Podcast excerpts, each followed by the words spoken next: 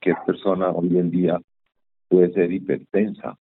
O sea, la gente cree que la hipertensión es solamente de los adultos y de los viejos, no, mentira.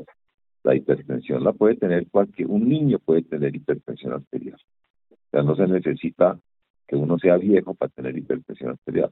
Lo que pasa es que cada vez, pues, de pronto se está diagnosticando más la hipertensión arterial por todos los factores de riesgo que, que se están viendo. Por ejemplo, la obesidad, la falta de ejercicio, eh, los diferentes estilos de vida en cuanto a la parte alimentaria, todos son factores que pueden causar muchos problemas como hipertensión o como la misma diabetes.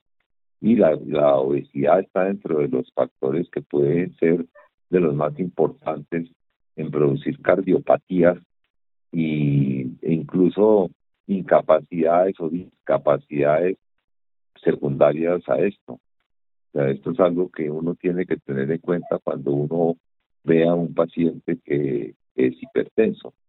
Por ejemplo, en el caso de, la obesidad, pues la obesidad crónica es un factor de riesgo bastante importante de problemas coronarios, de hipertensión, de insuficiencia renal, que es lo que más puede producir en un momento dado todas estas cosas de los factores de riesgo que se pueden producir por eso.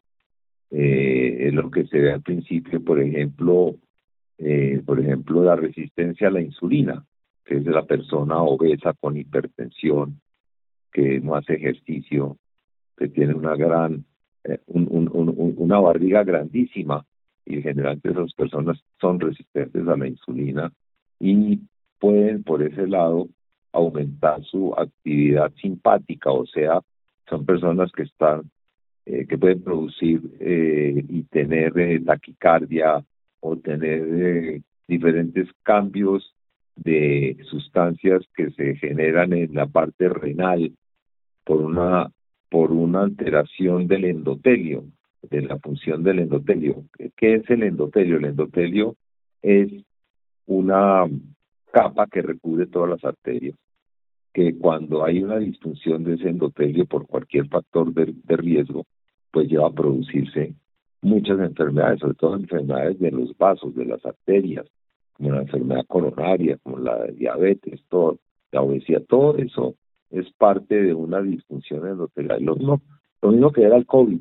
El COVID es una disfunción endotelial y el COVID produce una cantidad de cosas en el organismo que lleva, pues, lógicamente a, cambios en, la, en las sustancias buenas que se producen, que son sustancias vasodilatadoras que van a, a producir cambios de dilatación de las arterias y eso lógicamente evita la producción de muchos de muchas patologías.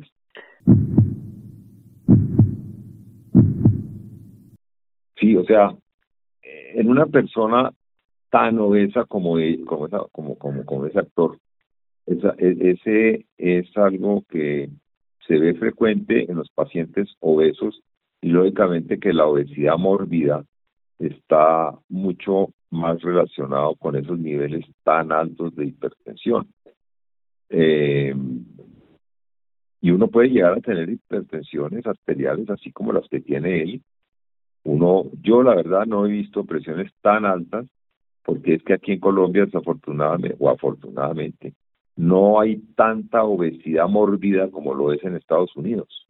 En Estados Unidos uno ve mucha obesidad mórbida y uno ve unas hipertensiones allá terriblemente altas. Uno puede ver en un paciente obeso tensiones de 200, 220, 240 de presión sistólica y la persona pues lleva muchos años viviendo con esa presión, su organismo se va acostumbrando a manejar ese tipo de presiones tan altas lógicamente las personas a veces ni siquiera sienten nada, aún teniendo ese tipo de presión. Y ya cuando empiezan a tener síntomas es porque ya están bastante mal. Es más, lo primero que se puede producir en una paciente hipertenso así es hacer una muerte súbita o hacer un derrame cerebral, un accidente cerebrovascular hemorrágico generalmente porque los vasos del cerebro se van dilatando hasta tal punto de que se pueden romper y produce una hemorragia y precisamente por la misma hipertensión. Y si a eso le asociamos todos los demás factores de riesgo que van con la obesidad, eh, los cambios en los hábitos de vida, el consumo de sal, es que el consumo de sal es terrible para, para los riñones. Yo siempre digo que, que la sal es la sal es solo para las vacas, digo yo, porque, porque es que las personas hipertensas, cuanto más sal comen, más suben su presión. Eso no quiere decir que es a todo el mundo, porque hay personas que son más sensibles a la sal que otras, otras personas no, pero igual, así la persona no sea sensible a la sal, uno debe limitar el consumo de sal. Hoy en día, por ejemplo, nosotros vemos que los la alimentación está por encima de los 5 gramos diarios de sal y no debería estar más de, de 3.5 o de, de 3.000, 3.500 Es más, mucho menos 2.000 miligramos de sal diario es lo que uno, yo por lo menos eh, aconsejo porque es que uno ve que la, las personas que comen con sal tienen mucho más problema renal, cardiovascular, cerebral, aumenta el riesgo de cáncer gástrico, aumentan el riesgo de que se les endurezca las arterias y lógicamente eso pues lleva a muchos trastornos circulatorios a todo nivel, eh, disfunción eréctil, accidentes cerebrovasculares, insuficiencia renal, todo eso se puede, se le echa la culpa yo, yo creo que a la sal, la sal hay que regularla, hay que controlarla. Y eso es desde chiquito, o sea, uno ve niños que consumen mucha más sal de la que debían consumir porque desafortunadamente las abuelitas desde chiquito cuando le dieron el primer huevito al niño decían a la mamá, ay no, dale, échale un poquito de sal porque eso sin sal debe ser muy feo. Pues feo para ella, pero un niño que está empezando a comer, si uno lo acostumbra a comer desde chiquito bien, pues el niño se va a acostumbrar. Si usted lo acostumbra a comer desde chiquito con sal, el niño se va a acostumbrar a eso. De manera que eso tiene mucho que ver con la educación y la educación empieza por la familia. El salero en la mesa no debería existir, es que lo ve uno, usted va a un restaurante y todo el mundo, no digo todo el mundo, pero una gran cantidad de, de comensales empiezan a echarle sal antes de probar la comida, sin saber siquiera que está. Y un restaurante, entre más sal tenga, es más sabroso. Cuando uno va a un restaurante y sale de allá, uy, estaba buena la comida, ¿no? Y tenía buena sal.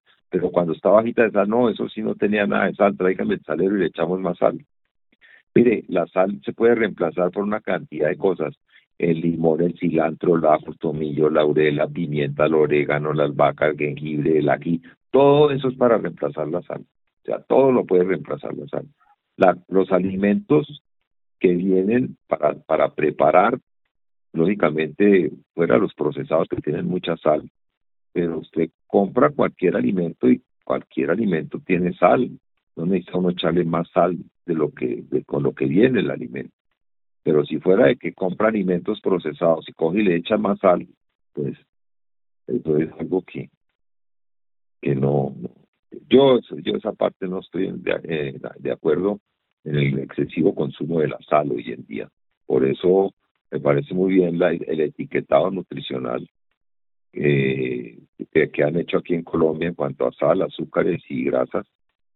Eh, yo pienso que eso ha tenido bastante impacto en, la sociedad, pero igualmente se siguen consumiendo gran cantidad de esos alimentos, ¿no? Porque eso es, la parte comercial es muy importante en eso, La parte comercial le gana la parte médica ya no hay no hay políticas muy establecidas de de de, de, de, luchar contra esos factores de riesgo, eh, de luchar contra el consumo de sal, contra los azúcares. No hay, o sea, la parte política le gana a la parte médica, definitivamente. Eh, la depresión, la depresión es un factor de riesgo importantísimo para la hipertensión. La obesidad, pues ya lo dijimos, eh, la diabetes también, el arteriosclerosis producido por el excesivo consumo de alimentos altos en grasas saturadas y con alimentos eh, procesados y pues la arteriosclerosis es un resumen o es una sumatoria de varios factores de riesgo que van a acabar con eso y la arteriosclerosis es simplemente que las arterias se endurecen, se calcifican y esa es la razón por qué dan los infartos o los accidentes cerebrovasculares. Entonces uno tiene que controlar todos los factores de riesgo. El ejercicio es muy importante para evitar eso. Eh, pues la dieta, sabemos igualmente, el consumo de carbohidratos y grasas animales, todo eso debe tener en cuenta uno para poder tener una mejor salud cardiovascular y evitar problemas cardiocerebrovasculares en el futuro. Cuando uno definitivamente tiene todos estos factores de riesgo, pues entre más factores de riesgo, más posibilidad hay de que uno haga una muerte súbita por infarto, por accidente cerebrovascular o empiece a tener insuficiencia renal que acaba pues en la mayor parte de los pacientes en diálisis. Muchos pacientes que vemos hoy en día en diálisis son por hipertensión o por diabetes mal controladas, de manera que eso es algo que es muy frecuente verlo y cada vez se puede ver mucho más en nuestro, no solo en nuestro medio, en todo el mundo, pero hoy en día aquí en nuestro medio los factores de riesgo hay que controlarlos desde chiquitos, los niños, los papás son los responsables de controlar los factores de riesgo. Si nosotros vemos eh, qué le dan los papás a un niño un fin de semana, no, vamos a comer hamburguesa y pizza en premio por portarse bien. ¿Y qué es la hamburguesa y la pizza? Grasa, azúcar, tal, o sea, nada bueno para los pobres niños, pero los acostumbran a eso. Entonces, yo pienso que eso hay que controlarlo muy bien.